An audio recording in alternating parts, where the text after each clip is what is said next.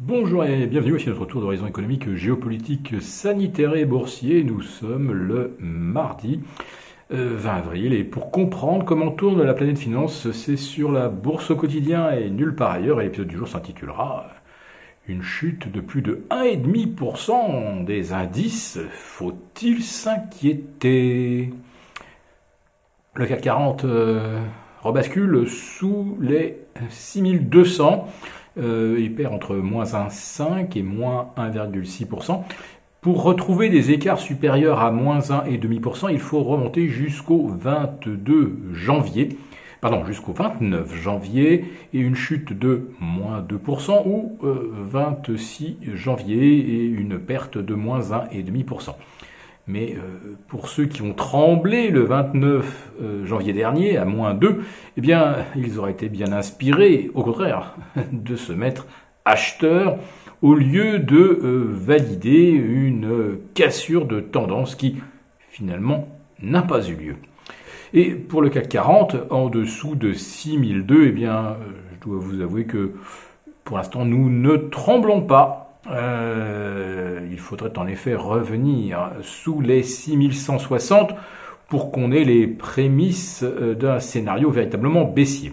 Néanmoins, nous ne pouvons pas négliger cette configuration euh, en chandelier japonais qui mérite quand même de se montrer vigilant. Nous assistons en effet à ce qu'on appelle un harami baissier ou un doji baissier où en une séance, celle de ce mardi, l'on efface les gains des quatre séances précédentes, puisque nous avons un CAC 40 euh, revenu sur ses niveaux euh, de mercredi dernier.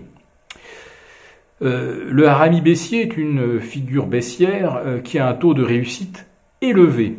En effet, le dernier que l'on relève au, sein du CAC 40 remonte au 8 juin 2020. Et derrière, en effet, ça avait donné lieu à une correction importante de plus de 10% avec des séances où on a vu jusqu'à moins 4%. Alors, le CAC 40 a également laissé une série de gaps qui devraient être comblés 6193, euh, 6006, euh, 6, pardon, 6106, puis un autre à 6030 et encore un autre à 5962. Quatre gaps en effet en l'espace d'un mois. C'est assez exceptionnel. La théorie veut que les gaps soient effectivement comblés en imaginant qu'on vienne, qu'on vienne refermer celui des 5950 est-ce que l'on aura alors euh, compromis la tendance haussière moyen terme? Eh bien, je tiens là aussi à vous rassurer. Euh, pour l'instant, la réponse, c'est non. À partir de quand euh, la tendance risquerait-elle de s'inverser sur le CAC? Eh bien, à mon avis, aux alentours des 5007.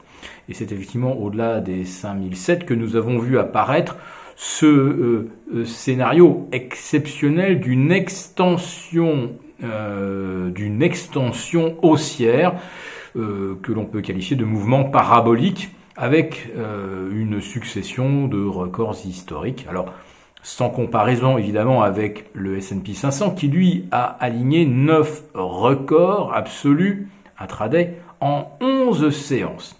Alors pourquoi est-ce qu'aujourd'hui les indices corrigent-ils? Eh bien, nous n'en avons pas la moindre euh, idée. Ça corrige euh, un petit peu comme, comme une porte qui claque. Il y avait peut-être un courant d'air, personne ne l'a vu. On s'en aperçoit uniquement lorsque la porte claque. Alors, s'agit-il de vente d'initiés?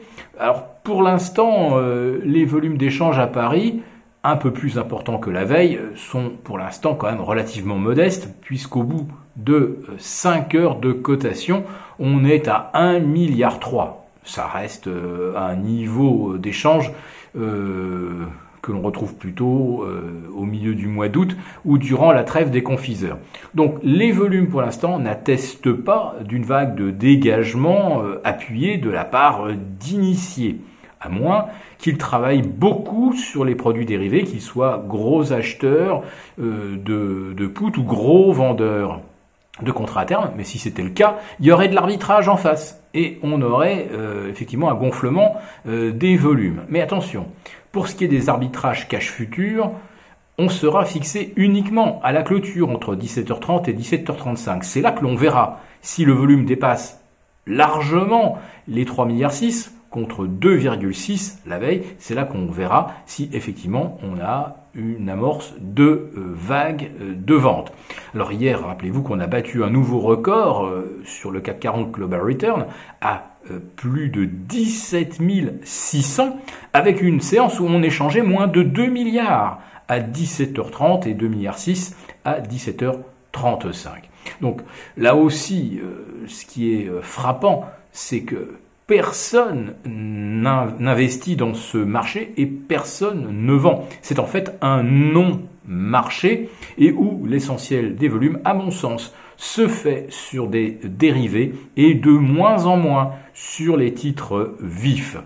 Ce n'est que l'aboutissement d'une virtualisation des marchés, ce qui fait que l'on a perdu à peu près tous nos repères.